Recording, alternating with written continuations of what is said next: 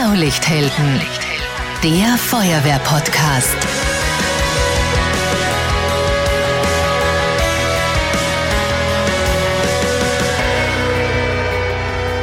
Diese Folge wird präsentiert von Raiffeisen Niederösterreich. Wir macht's möglich. Servus, hallo und herzlich willkommen beim Feuerwehr-Podcast Blaulichthelden. Ich bin Marcel Kilic und das ist eine Folge, die wirklich für alle spannend ist. Ganz egal, ob selbst bei der Feuerwehr oder vielleicht noch nicht. Die Heizkosten, die explodieren und das spüren wir alle. Die sprichwörtliche Not, die hat schon immer erfinderisch gemacht. Alte Öfen werden ausgegraben und manchmal sogar selbst entwickelt. Marke Eigenbau mit ein paar Tontöpfen zum Beispiel aus dem Baumarkt. Stichwort Teelichtofen. Das ist lebensgefährlich und Feuerwehren, Rauchfangkehrer, Landesfeuerwehrverbände, der Bundesfeuerwehrverband, die warnen alle ausdrücklich vor diesen alternativen Heizsystemen. Wir klären in dieser Folge, welche Arten dieser alternativen Heizsysteme und Do-it-yourself-Öfen man in Österreichs Wohnzimmern so finden kann und auch welche Gefahren davon ausgehen. Natürlich schauen wir uns auch an, wie wir Feuerwehrleute damit umgehen sollen. Wir schauen uns sogar an, ob ein Teelichtofen eigentlich wirklich funktioniert und ob das Heizen damit günstiger wäre als mit einer Gastherme zum Beispiel. Dazu gibt es eine Premiere. Wir haben nämlich gleich drei Interviewgäste. Bundesfeuerwehrrat Thomas Dotzekall ist bei mir. Er ist der Leiter der Ausbildung im Niederösterreichischen Feuerwehr- und Sicherheitszentrum und im österreichischen Bundesfeuerwehrverband leitet er den Fachausschuss Betriebsfeuerwehren, weil er war über 20 Jahre Kommandant der Betriebsfeuerwehr Metadinea in Krems, großer Chemiepark. Daher auch sein einschlägiges Wissen über Schadstoffe. Thomas, herzlich willkommen. Danke sehr, herzlich willkommen. Und auch bei mir ist Feuerwehrmann und Rauchfangkehrer Matthias Wettisker. In der niederösterreichischen Landesinnung ist er stellvertretender Landesinnungsmeister, zuständig für Feuerwehrwesen und auch für Technik. Und er ist Bezirkssachbearbeiter vorbeugender Brandschutz im Bezirk Melk und aktiv bei der Freiwilligen Feuerwehr Mank. Matthias, herzlich willkommen. Hallo, danke für die Einladung. Und der dritte Gast heißt Tino Blondio, Energieberater bei der Energie- und Umweltagentur Niederösterreich ENO. Servus, schön, dass du da bist. Vielen Dank für die Einladung. Tino, mit dir beginnen wir gleich und mit den Teelichtöfen. So um 20, 30 Euro kann ich mir Material für eine Tontopfkonstruktion kaufen. Äh, Im Internet kursieren da auf allen Social-Media-Kanälen ganz skurrile Videos und da heißt es, damit soll man ein bisschen günstiger heizen können als mit der Heizung, die wir zu Hause haben. Also das ist so eine Tonglocke, ein umgedrehter Tontopf, drunter stehen Teelichter. Jetzt habe ich in der HTL in Physik gelernt, Energie kann weder gewonnen noch verloren gehen und kann nur von einer Form in eine andere umgewandelt werden. Gut, jetzt bin ich nur Ingenieur, du bist Diplom-Ingenieur. kann so ein Teelichtofen die Gesetze der Physik wirklich aushebeln? Also so ein Teelichtofen, wie du schon gesagt hast, den findet man in so einer Do-it-yourself-Anleitung im Internet und das sieht wirklich verlockend aus. Also man stellt nur ein paar Teelichter unten hin, drüber ist so eine Glocke und ich habe selber so einen Teelichtofen schon gesehen und angegriffen mhm. und das ist wirklich verlockend, wenn man greift ihn an und der wird total heiß. Also da verbrennt man sich schon fast die Finger, wenn man da drauf greift. Und dann glaubt man, das ist eine super Heizform. Ist es aber nicht. So ein Teelicht hat zwischen 30 und 40 Watt. Und ähm, wenn ich dann so einige Teelichter hinstelle, also ich habe das mal so durchgerechnet, man braucht ungefähr, also so eine Kilowattstunde mit so einem Teelichtofen zu produzieren, braucht ungefähr 40 Cent. Mhm. Wenn man das mit einer Gastherme vergleicht, dann braucht man da 20 Cent. Da sieht man schon einmal, das ist doppelt so teuer. Und diese Glocke ist eigentlich auch unnötig, dass die da drüber ist, weil die suggeriert so ein bisschen, dass man dann, dass da die Wärme gespeichert wird. Aber im Endeffekt wird das nur zeitlich verlagert, weil es muss einmal dieser Tontopf warm werden und der strahlt dann ab. Aber im Vergleich zu einem Heizkörper, da haben wir eine große Abstrahlfläche. Da sind ja, wenn man da so reinschaut, da sind ja Lamellen drinnen, da ist manchmal der Staub drinnen. Aber diese Lamellen haben ja die Wirkung, dass die Wärme dann an den Raum abgegeben wird. Und so eine, so ein, ja, so eine Glocke über, über dem Teelichtofen einfach aus Keramik, die hat ja gar keine Lamellen. Das heißt, die Oberfläche ist total gering und dadurch wird einem nur suggeriert, dass der besonders warm abstrahlt. Aber man braucht eigentlich wirklich viele Teelichter, um, um so einen Raum zu heizen. Wenn ich sage, ja, ein Teelicht 30 Watt, bei 10 Teelichtern habe ich 300 Watt, aber so ein ja, ein kleinerer Heizkörper hat auch schon zwischen 800.000 Watt und die großen bis zu 2000 Watt. Also da brauche ich wirklich eine Unmenge an Teelichtern, um überhaupt einmal einen Raum, gerade in einem schlecht gedämmten Haus oder in einer Altbauwohnung, überhaupt zu heizen. Mhm. Das heißt eben, dieser, dieser umgedrehte Topf wird zuerst warm, bevor natürlich der große Raum warm wird. Und wenn ich da die Hand drauf halte, äh, habe ich einfach eine thermische Täuschung, kann man fast sagen. Genau. Also, und man braucht auch diesen Topf darüber gar nicht. Also, würde ich einfach ein paar Teelichter aufstellen, hätte das den, den gleichen Effekt. Mit all den Nachteilen, die eben dann noch so viele brennende, offene Lichter haben. Also zusammengefasst, weder der Teelichtofen noch eine Armee von Teelichtern bringt was, weder thermisch und noch finanziell und sicherheitstechnisch erst recht nicht. Wir müssen bei der Feuerwehr leider davon ausgehen, dass es trotzdem Leute gibt, die sich sowas aufstellen, weil sie die Podcast-Folge vielleicht nicht gehört haben oder einfach gutgläubig ein Video im Internet anschauen und das äh, vielleicht wirklich nachbasteln. Was kann bei so einem Teelichtofen schiefgehen? Ja, was kann schiefgehen? Bei mehreren Teelichtern kann es zu einem Flammenüberschlag auf die, auf die Dämpfe, auf die Gase kommen von einem anderen Teelicht. Es breitet sich über mehrere Teelichter aus und es wird dann unkontrolliert und kann unter Umständen auch auf andere Gegenstände im Raum übergreifen. Mhm. Das heißt, in dieser Glocke sammeln sich die Gase, die sich dann einfach entzünden können. Wachs wird flüssig, es steigen die, die Gase auf und diese brennen dann. Und äh, die können sich natürlich sammeln und über die mehreren D-Lichter überschlagen und dann mehrere D-Lichter gleichzeitig brennen und dementsprechend groß wird das Flammenbild. Mhm. Wenn dieser Teelichtofen jetzt in Flammen aufgeht und äh, ich den löschen möchte, worauf muss ich da denn achten? Kann ich das mit jedem Feuerlöscher als Erstmaßnahme oder äh, ist das schon fast sowas wie ein Fettbrand, dieses Paraffin, das dann in Brand gerät? Es ist vergleichbar mit einem Fettbrand. Also man sagt Wachsbrand dazu und hier wäre es natürlich fatal, mit Wasser zu löschen. Der erste Versuch, mit Wasser zu löschen, das würde bedeuten, dass ein Liter Wasser um das 1700-fache, also 1700 Liter an Dampf erzeugen würde und das wäre eigentlich wie eine Fettexplosion. Es würde eine Stichflamme geben und es würde sehr schnell der ganze Raum in Flammen gesetzt. Also welches Löschmittel wäre dann in der ersten Maßnahme das Mittel der Wahl? Idealerweise erstickend wirkende Löschmittel beziehungsweise ersticken mit äh, einer Löschdecke. Und hier ist aber auch die Gefahr, dass man das Wachs dann wieder ausbreitet und es brennt weiter. Äh, auf keinen Fall eben Wasser einsetzen und selbst bei Löschpulver, wenn ich da zu stark hineinspritze, dass sofort ein, ein Überschwappen auf den Bereich geben würde. Verstehe. Matthias, Bevor wir da deine Expertise hören, würde mich interessieren, als Rauchfangkehrer, was ist denn genau deine Aufgabe? Wo beginnt das Aufgabenfeld Rauchfangkehrer und wo hört das auf? Ich glaube, das ist viel umfangreicher, als es vielen bewusst ist. Ja, die ureigenste äh, Aufgabe des Rauchfangkehrers ist ja immer der Brandschutz gewesen. Äh, schon in früherer Zeiten war es natürlich, wenn Feuerstätten betrieben worden sind, die Abgase abgeleitet worden sind, äh, hat natürlich der Rauchfangkehrer geschaut, dass natürlich da es nicht zu einer Entzündung kommt äh, von, von Ruß und, und von Pechablagerungen. Und weil das natürlich bei den strohgedeckten Häusern früher immer ein Problem war. Natürlich sind ganze Stadtviertel abgebrannt. Mittlerweile ist es natürlich so, es werden die, die ganzen Abgasanlagen, sei es von Gasheizungen, aber auch Festbrennstoff, auf freien Querschnitt überprüft, äh, regelmäßig überprüft. Es kann über den Sommer dazu kommen, dass irgendwelche äh, Wespen einnisten. Es kann sein, dass Tauben- oder Dohlennester sich bilden. Ähm, dann ist es verlegt und wann dann die Heizsaison beginnt, funktioniert das Ganze nicht. Und das ist natürlich die Aufgabe.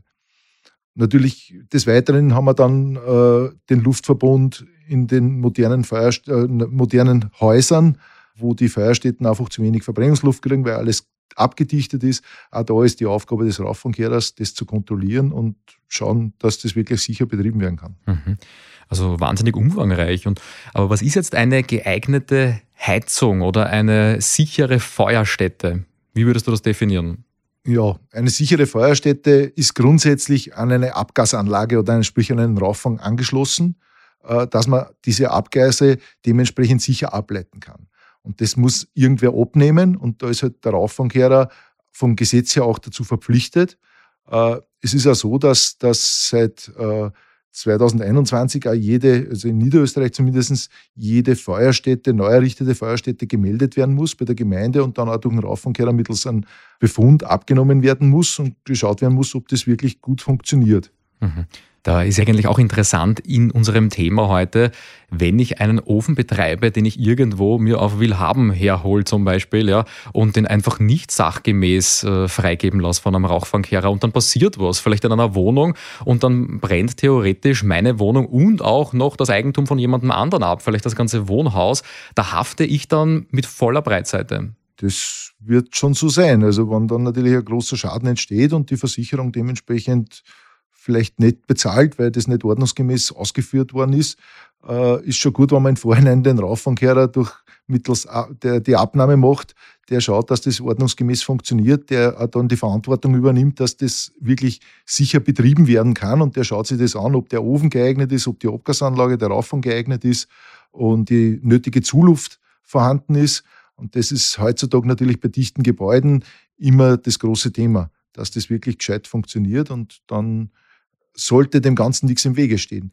Das ist natürlich mit diesen Billigöfen und gebrauchte Öfen, teilweise 50, 70 Jahre alte Öfen, die in Betrieb zu nehmen, ist natürlich immer schwierig. Mhm, mhm. Jetzt Gibt es aber auch den Fall, dass jemand zum Beispiel einen Kachelofen im Wohnzimmer oder am Gang stehen hat, der schon seit vielen Jahren nicht mehr in Betrieb ist, den der Opa irgendwann einmal eingebaut hat und den man dann stehen gelassen hat, weil man sagt, der schaut eigentlich eh schön aus.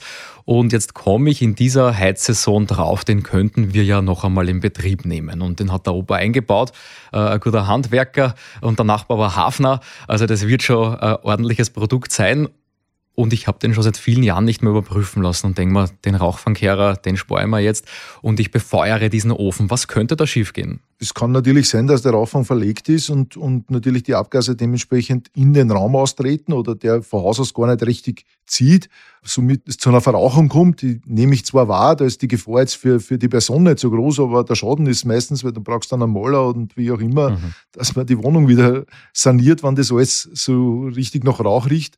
Aber die große Gefahr ist eigentlich das, dass die Feuerstätte äh, während dem Betrieb, also der mag vielleicht einmal kurz wegziehen, aber dann, wenn es vielleicht zum reinen Glutstock kommt, die Abgase nicht mehr richtig abziehen können und es dann zu einem dementsprechenden Kohlenmonoxidaustritt in der Wohnung kommt und das ist natürlich lebensgefährlich. Mhm.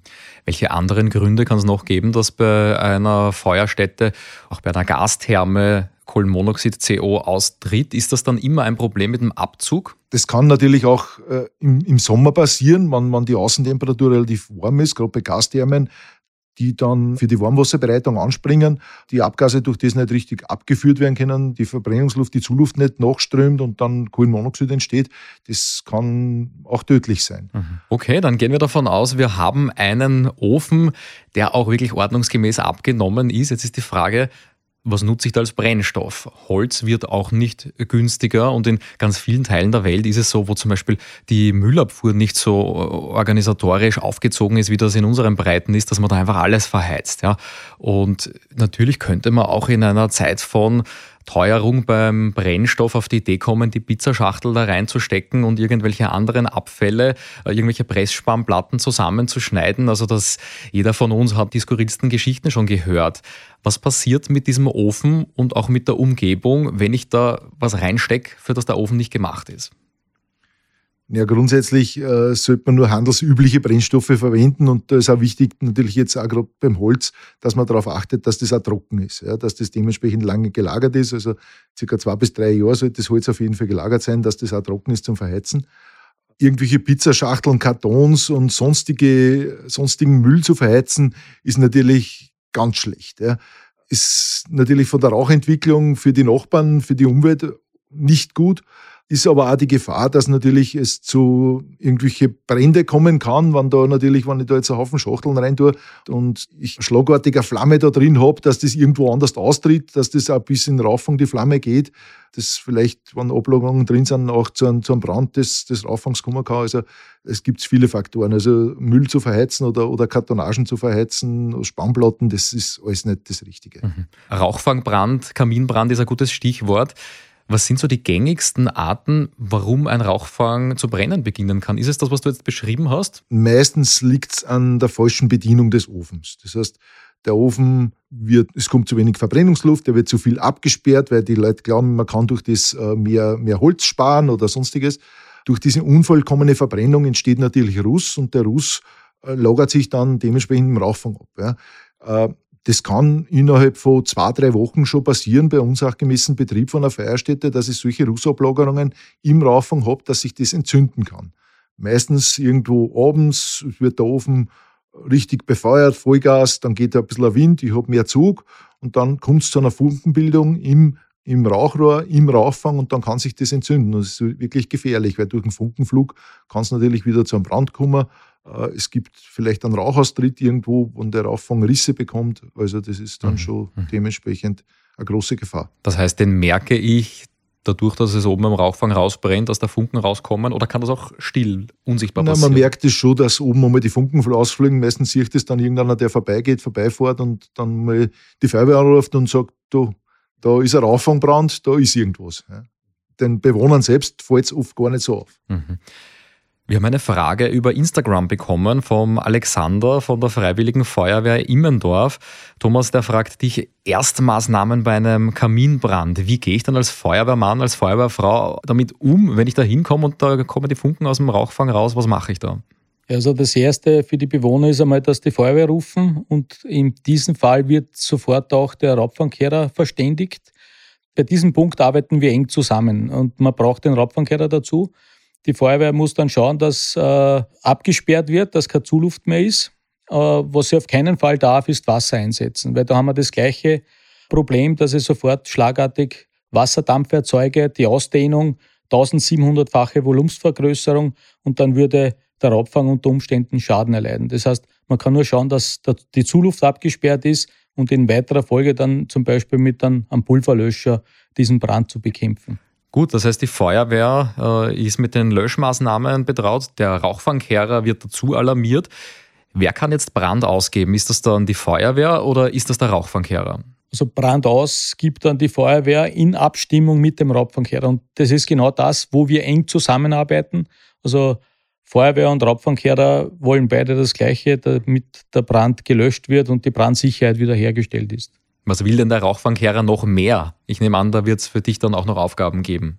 Ja, wenn der Brand außen im Rauchfang praktisch äh, vorbei ist, weil vom Löschen kann man jetzt nicht unbedingt, sondern meistens muss man wirklich die Zeit abwarten, dann wird der Rauchfangkehrer auch mal mit, mit einem Besen, mit einem Eisernbesen das wirklich durchkehren, dass man diese ganzen Glutreste, die im Rauchfang drin sind, dass man das rausräumen kann. Und dann ist auch wichtig immer, dass man diese Zwischendecken kontrolliert, weil immer dort, wo, wo der Rauffang durch ein Decken durchgeht, ist natürlich die Gefahr von bei Altbauten irgendwo, der ein Holz eingebaut wurde oder die Holzabstände nicht genauso sind, wie sie sein sollten. Das sieht man ja im Vorhinein nicht. Das ist wichtig zu kontrollieren, weil da kann Stunden später oft noch es zu einem Klimmbrand kommen. Da ist auch die Feuerwehr wieder wichtig mit äh, die Wärmebildkameras, dass man da auch diese Bereiche kontrolliert. Und im Nachhinein, wenn das wirklich alles abgekühlt ist, muss halt da der Raufangkehrer dementsprechend Dichtheitsprobe machen, weil durch diese Erwärmung, wir, haben, wir reden ja von bis zu 1000 Grad im Rauchfang, dehnt sich natürlich das Material, der Ziegel, das Innenrohr, kann es zu Risse, zur Rissbildung kommen. Und da kann es natürlich auch sein, dass sie diese Risse beim Abkühlen nicht mehr schließen und dort der Rauchfang dann undicht ist. Wenn ich baulich im Haus irgendwas verändert, zum Beispiel was jetzt auch den Dunstabzug äh, angeht, alles was Öffnungen zur Außenwelt aus dem Haus raus sind, ist das dann auch ein Thema noch einmal für die Therme oder für den Ofen? Ja, weil das alles die Verbrennungsluft äh, beeinflusst. Äh, immer wenn, wenn solche Umbaumaßnahmen getroffen werden, sprich thermische Sanierung, es kommen neue Fenster oder es wird in der Küche ein neuer Dunstabzug, äh, Abluftgerät montiert, also wir reden jetzt immer von, von Geräten, die die Luft nach außen bringen, dann sollte eigentlich der Raufenkehrer den Luftverbund prüfen. Es gibt ein eigenes Messverfahren dafür, wo halt der Unterdruck im Raum dementsprechend geprüft wird und geschaut wird, ob die Verbrennungsluft, die nachströmt, immer noch ausreichend ist. Und das, bei, bei solchen Baumaßnahmen, bei Änderungen ist das ein ganz wichtiger Faktor, weil einfach durch die dichten Gebäude äh, das nicht selbstverständlich ist, dass genug Verbrennungsluft hereinkommt. Ja. Ein großes Thema für uns bei der Feuerwehr, aber auch für jeden Hausbewohner ist Kohlenmonoxid, CO. Welche Gründe haben wir bei der Feuerwehr, Thomas, wo wir ganz besonders hellhörig sind und, und ganz genau schauen sollen, wo CO austreten könnte, wenn uns das betrifft? Also gerade wenn wir zu Türöffnungen gerufen werden, bedarf es natürlich besonderer Vorsicht. Es kann natürlich auch sein, dass es zu einem CO-Austritt gekommen ist. Da müssen wir uns dementsprechend schützen, sei es jetzt mit äh, CO-Warnern, CO-Messgeräten und beziehungsweise eben mit Atemschutz vorzugehen, die ja wir auf jedem Fahrzeug mitführen. Und äh, die Sicherheit geht vor. Die Erkundung ist ganz wichtig, nicht, dass wir in den Raum reingehen und dann selbst äh, CO einatmen in hoher Dosis. In hoher Dosis kann es so sein, dass es innerhalb von Sekunden zu Bewusstlosigkeit führt. Und daher ist für uns wichtig, dass wir uns selbst schützen in mhm. diesem Moment. Ja. Das heißt, für jeden, der jetzt auch vielleicht nicht bei der Feuerwehr ist und sich mit Kohlenmonoxid noch nicht so oft beschäftigt hat, kann ich CO irgendwie erkennen, außer mit einem dementsprechenden Messgerät, mit einem CO-Warner? Das ist genau das Schwierige in diesem Moment. Also man riecht es nicht, man schmeckt es nicht. Äh, das Einzige, man, man wird müde und bis einem das auffällt, kann es sein, dass ich eben bewusstlos werde, einschlafe und unter Umständen auch nicht mehr munter werde. Also CO ist heimtückisch, Kohlenmonoxid und daher Vorsicht, wirklich für gute Durchlüftung sorgen und Acht geben, damit eben die Zuluft gerade für die Heizgeräte da ist und dass die Wartungen durch den Rauchfangverkehr auch passieren und äh, dass auch die Gasdämmen abgenommen werden, einer jährlichen Prüfung zugezogen werden. Mhm. Also die besondere Sicherheit für die eigene Sicherheit und für das eigene Leben ist hier vorrangig zu sehen. Mhm. Und welche Symptome treten bei einer Kohlenmonoxidvergiftung auf? Worauf kann ich da achten? Welche Symptome könnten die Hausbewohner haben? Also Symptome sind Kopfschmerzen, Übelkeit, Müdigkeit. Und es hat vielleicht der eine oder andere schon bemerkt, wenn er jetzt alles dicht macht und, und es tritt vielleicht Rauch aus oder man hat andere Heizgeräte in Betrieb genommen, äh, damit man selbst merkt, dass man Kopfschmerzen kriegt. Und, und das kann ein Zeichen von Kohlenmonoxid äh, im Raum sein. Ja. Wie schauen da die Erste-Hilfe-Maßnahmen dann aus? Was kann ich als Feuerwehr auch machen? Ja, die ersten Maßnahmen, die die Feuerwehr dort machen kann, ist den Raum sofort äh, sämtliche Fenster aufmachen, Türen auf, gut durchlüften, mit einem Druckbelüfter den Raum Frischluft hineinbringen und so das Kohlenmonoxid aus dem Raum hinauspressen. Das heißt, zu Hause im Haushalt wäre ein äh, CO-Melder, ein CO-Warner irrsinnig sinnvoll.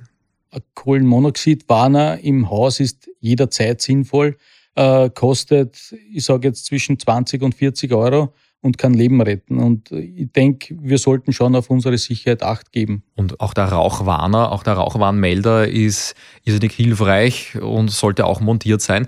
Was sagt ihr zu Kombinationsgeräten? Ein Gerät, das beides können soll? Im Prinzip ist es so, der Rauchwarnmelder, der sollte eigentlich immer an der Decke montiert sein, ja, weil der, der Brandrauch ja aufsteigt, weil, weil er dementsprechend warm ist. Beim Kohlenmonoxid ist es so, äh, es ist gleich schwer wie Luft den sollte man in so einer Höhe von circa 1,50 Meter montieren. Muss man halt schauen, wie die, die Montageanleitungen der jeweiligen Geräte, aber das ist so wie mal Daumen die, die beste Montagehöhe, äh, in der, wo wir atmen im Prinzip. Ja, in einem Schlafraum ist vielleicht besser, man montiert ihn ein bisschen weiter unten, äh, in einem Aufenthaltsraum, in einem Wohnzimmer so circa 1,50 Meter. Und auch immer, wenn man jetzt eine Feuerstätte hat, also immer dann, wenn Feuerstätten vorhanden sind, ist ein CO-Warngerät immer von Vorteil, mhm. natürlich. Beim Kohlenmonoxidwarner ist vielleicht interessant, dass ich gerade im Bereich der Feuerstätte, der Therme montiert habe, weil dort tritt ja als erstes das Kohlenmonoxid aus. Das Schwierige ist, Kohlenmonoxid ist ziemlich gleich schwer wie Luft.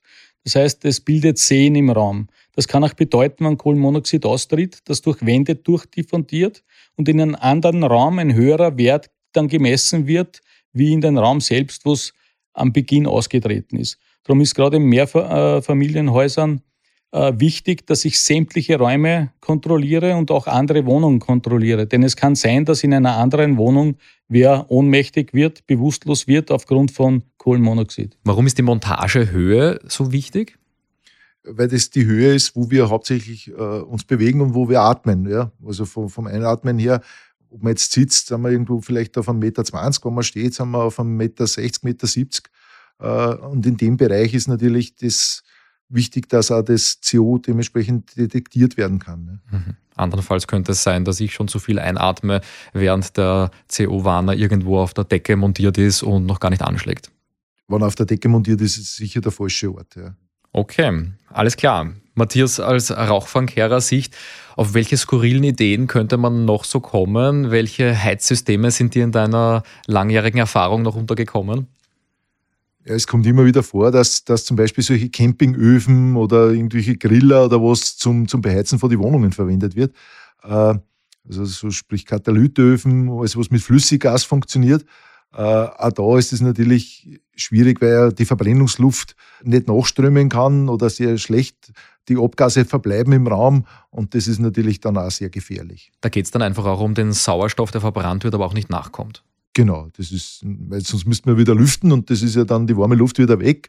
Aber natürlich auch gerade bei diesen Griller, die Kohlenmonoxidgefahr ist auch da extrem groß. Also wenn da irgendwer glaubt, er kann dann mit dem Griller in der Wohnung das irgendwas warm halten oder so, das ist natürlich total gefährlich. Tino, deine Expertise als Energieberater hätte ich noch gern, was das Thema Elektroheizungen oder Heizstrahler angeht. Ich war vor kurzem in einem Hotel und da war neben dem Bett ein Heizstrahler, damit man es im Schlafzimmer vielleicht ein bisschen wärmer hat. Macht das energietechnisch Sinn?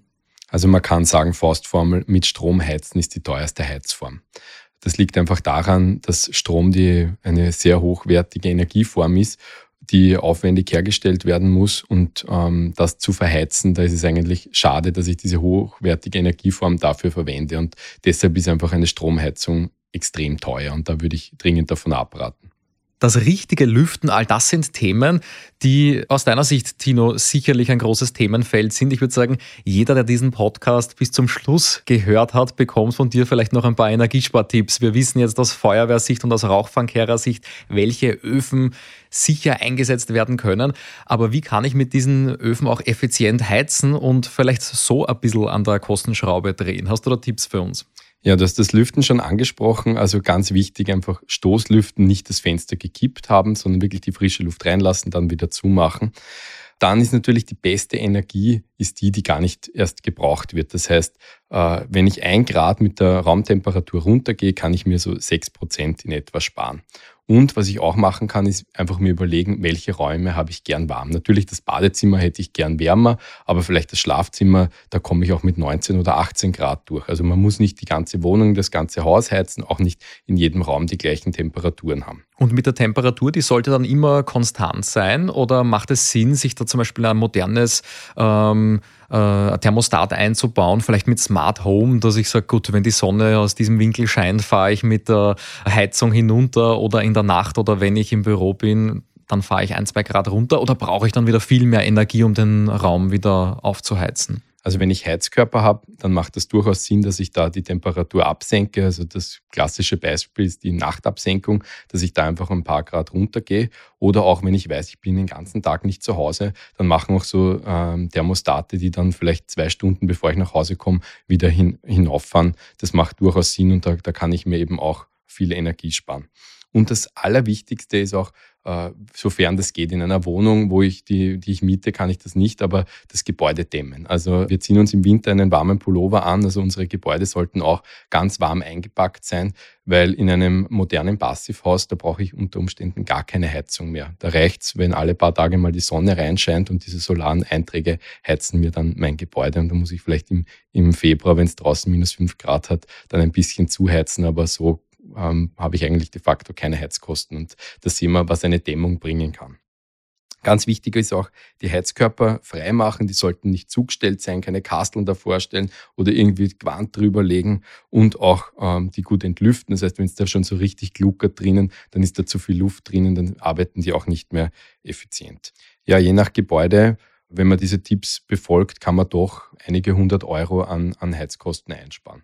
Sehr schön. Tino Blondio, vielen Dank für deine Einblicke und für deine Rechenbeispiele, die du mitgebracht hast. Vielen Dank für die Einladung. Thomas Dotzekal, vielen Dank auch für deine Expertise aus deiner langjährigen Erfahrung bei einer Betriebsfeuerwehr im Chemiepark und als Ausbildungsleiter im Feuerwehr- und Sicherheitszentrum in Niederösterreich. Dankeschön. Vielen Dank für die Einladung, vielen Dank für das Gespräch. Sehr gerne und großes Dankeschön auch an den stellvertretenden Landesinnungsmeister der Rauchfangkehrer Matthias Wettiska. Dankeschön, dass du da warst. Ja, ich sage auch danke, dass ich da dabei sein durfte und ich hoffe, man weiß, wo man den Rauchfangkehrer anrufen muss. Jetzt kennen wir uns aus. Wenn ihr wollt, dass auch viele andere über dieses Thema Bescheid wissen, dann teilt die Folge sehr gerne. Diese Woche hat Spotify übrigens neue Podcast-Statistiken veröffentlicht. Blaulichthelden gehört zu den 5% der meistgeteilten Podcasts weltweit. Das ist unglaublich. Und die Mehrheit teilt den Podcast ganz einfach per WhatsApp. Also gerne auf das Icon klicken, Podcast teilen und auch gleich abonnieren. Dann verpasst ihr in Zukunft keine einzige Folge mehr. Bis zum nächsten Mal beim Feuerwehr-Podcast Blaulichthelden. Ciao, Servus und gut Wehr.